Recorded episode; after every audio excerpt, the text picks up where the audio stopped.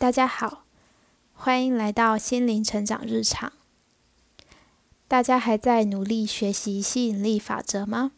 不管是用心制作精美的梦想版，还是每天睡前、早上都先来视觉化自己想要的生活。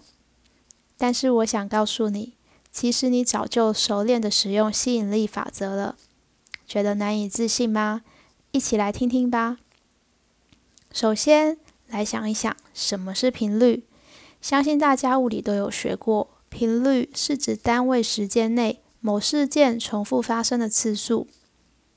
那么生活中常见的频率有哪一些呢？第一个就是颜色。我们知道，对于人体而言，可见光根据不同的波频，从红色到紫色。那么这七个颜色也是对应人体的七个脉轮。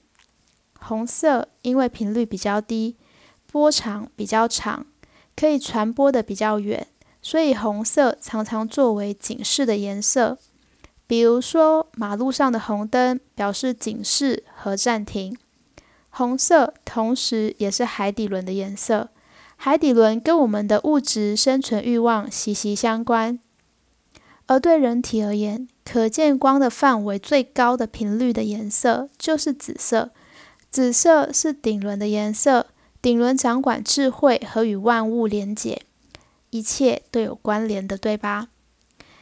那么声音呢？声音通过振动形成声波，所以我们能够听到歌曲、音乐，从喉咙发出来的振动形成的语言，而这一些都是频率的一种体现。接下来，我们来说一下嗅觉。我们闻到的气味也是一种振动频率。有科学家曾经做过关于嗅觉的研究，推论鼻子能感受到不同分子的振动差异，引起嗅觉神经不同的电讯号。那我们知道，在大脑中的讯息都是通过电讯号和神经递质传递的，所以这些振动引起的电讯号，让我们闻到了不同的气味。所以本质上，连气味也是一种振动频率。不同的食物也带着不同的频率，甚至是网络上或书本上的文字、图片、影片，身边所存在的一切资讯，都是由最小的物质组成的振动形成的。而产出这些文字、图片、声音的人，他的意图也会影响这些物质的频率。这是为什么我们可以从文字或图片中感受到意境，或感受到作者当下的心境。那么接下来要说最大的能量载体，也就是人本身。我们常说这个人很有气场，其实也是频率的一种表现。据说当年德瑞莎修女走进诺贝尔奖领奖现场的时候，让全场的人心中都感受到美好与感动。根据霍金斯能量表，把人的能量用一到一千的频率标度值范围来表示。分成不同的能量层级，从最低的羞愧、内疚、冷漠、悲伤，到最高的爱、喜悦、平静、开悟。那么，频率跟吸引力法则到底有什么关系呢？其实每个人无时无刻都在使用吸引力法则，根本不需要学习。差别在于有觉知的使用，还是无觉知的使用。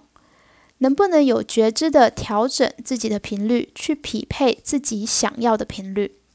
当人处在不同的能量层级，就会容易去觉知到，或者说注意到相同能量层级的人事物，也就是吸引力法则中所说的吸引。不过，我更喜欢讲显化。比如说，有时候你可能会特别想听某些歌，看某些影片，接近某些人。或者相反的，你会想要与那些与你自身频率不符的人事物分开。你可能会突然想要断舍离，丢掉一些东西，离开一些人。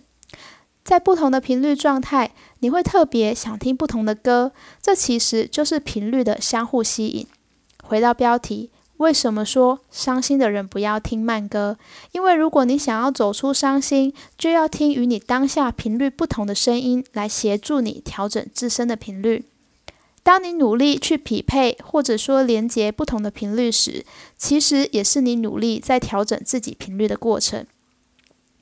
在不同的频率状态里，你可能会想吃不同的东西，比如早上起来会想要吃清淡的，不会想要吃太油腻或太重口味；而晚餐、宵夜或遇到伤心、难过、气愤的事，会想要吃味觉刺激比较大的食物，似乎感觉到心里得到慰藉。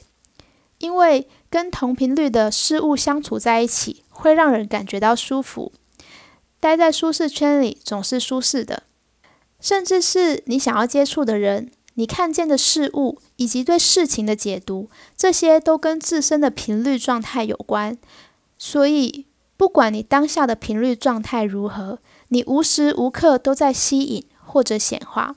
只是当你处在自己不想要的频率里，而又没有觉知或无法调整自身的频率，就会吸引或显化。自己不想要的现实，所以有的时候会听人说，衰的时候会更衰，就是因为在负面的频率状态时，你会容易注意到或想要去接触同频率的人事物，而与你不符合的频率，并不是不存在，一切都是同时存在的，只是这些与你不符合的频率会被你自动忽略，你无法感知它们而已。